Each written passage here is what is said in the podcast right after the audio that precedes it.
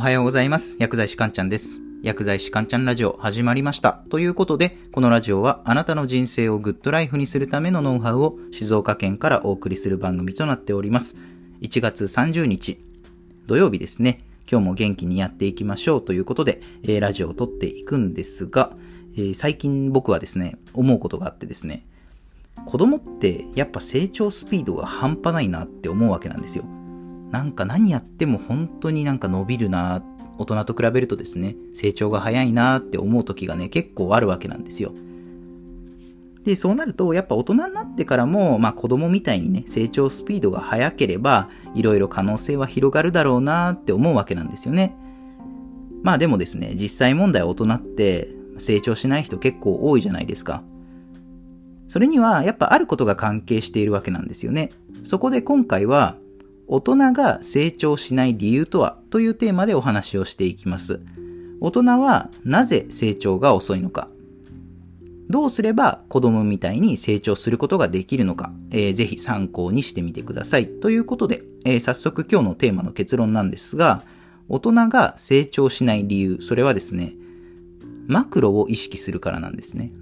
マクロを意識するから。マクロを意識すると、人間の行動って制限されてしまうんですよね。あ、知ってる人も多いかと思いますが、マクロってどういう意味かっていうと、まあよくあの、マクロ経済とかミクロ経済とか言うじゃないですか。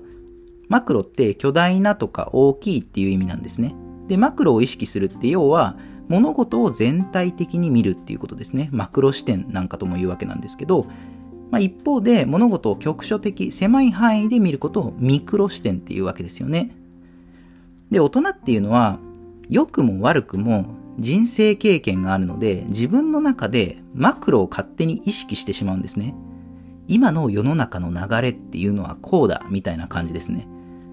で、これって別に悪いこととかそういう意味ではないんですよ。そうですね。例えばじゃあ、学校のテスト勉強の時とかって、マクロな視点ってとても大事なんですよ。じゃあ来月定期テストがあります、テストがありますってなった時に、まずテスト範囲確認しますよね。テストの問題に出るところってどの範囲なんだろうって確認するじゃないですか。テスト範囲が、じゃあこの教科書の第1章から第3章までですっていうテスト範囲だったとしますよね。で、これがもうすでにマクロ視点なんですよ。テストに出る範囲は、どこからどこまでかっていう外枠をもうあらかじめ決めちゃうわけなんですよね。そのテスト範囲からどうやって勉強を進めていくかっていう計画を学生は立てるわけですよ。これが逆にあのテスト範囲分かんなかったらしんどいですよね。来月テストがあります。ただしテスト範囲は分かりませんってなったら、え、いやいやどうやって勉強を進めていくんだよってなっちゃいますよね。なので、ある意味そのマクロ視点って何か決まった範囲内で効率よく作業を進めるっていう点に関しては、まあとても重要な考え方、要素ではあるんですよ。ただここでですね、注意していただきたいのが、決まった範囲内でっていうところなんですよね。先ほどのテスト範囲のお話だと、テスト範囲って間違いなくここからここってもう決まってるわけなんですよね。何をどう頑張ってもテスト範囲はもう範囲として決まってるわけじゃないですか。ところがですね、リアルワールド、まあ現実世界では具体的に範囲ってあんまり決まってないことが多いんですよね。まあ言ってしまえば可能性が無限大なわけなんですよ。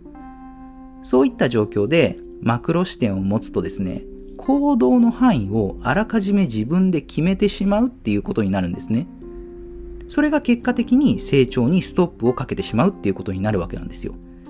そうですね。どういうことかっていうと、例えばじゃあ、もう YouTube って知らない人いないですよね。大体みんな YouTube って知ってるじゃないですか。世界中の方がやられていて、まあ単純なね、競争率とかで言ったら、もう結構激戦ですよね。まあ飽和状態とか言われてますけど、で、大人っていうのは、こういったマクロ視点で良くも悪くも分析しちゃうわけなんですよ。じゃあこれからは YouTube じゃなくて音声の時代だ。だから YouTube はやらないで音声の方で頑張った方がいいみたいな思考になっちゃうわけなんですよね。まああの戦略的にいいか悪いかとかは別として、言い換えるとこれ YouTube をやらない理由を自分で作っちゃってるっていうことなんですよ。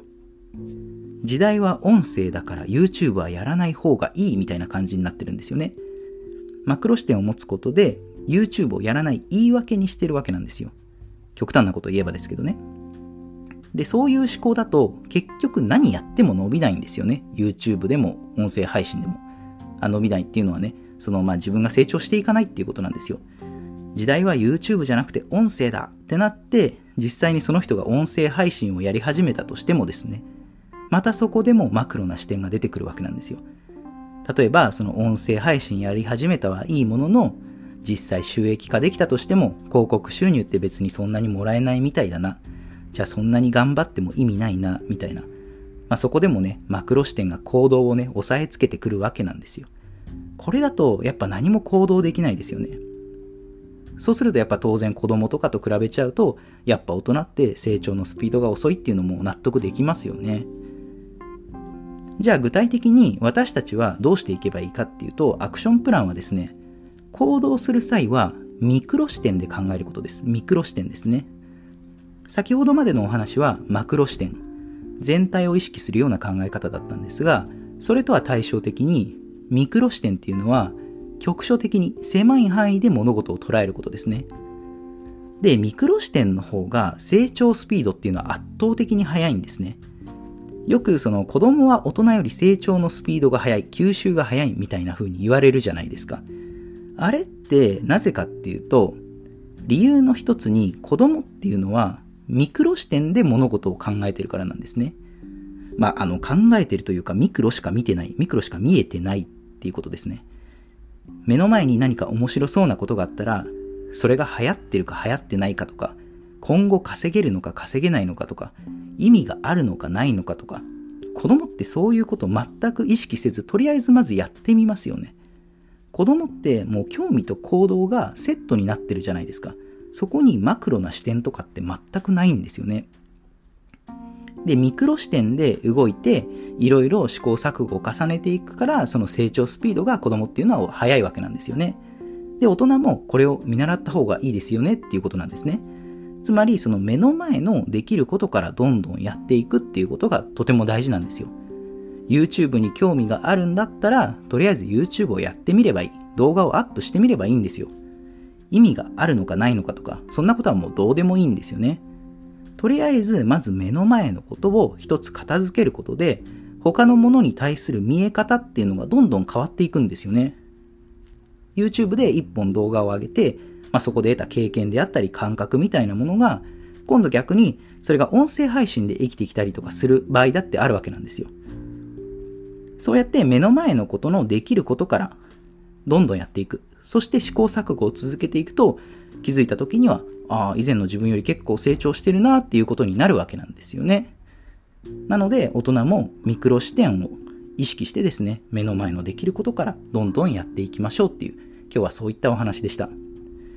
では、最後、まとめですね。今日のテーマ、大人が成長しない理由、それはマクロを意識するからですね。マクロを意識するから。具体的なアクションプランは行動する際はミクロ視点で考えましょうっていうことですね。では今日の内容は以上になります。いかがだったでしょうかあなたの人生がグッドライフになりますように薬剤師かんちゃんでした。では皆さん、良い一日を。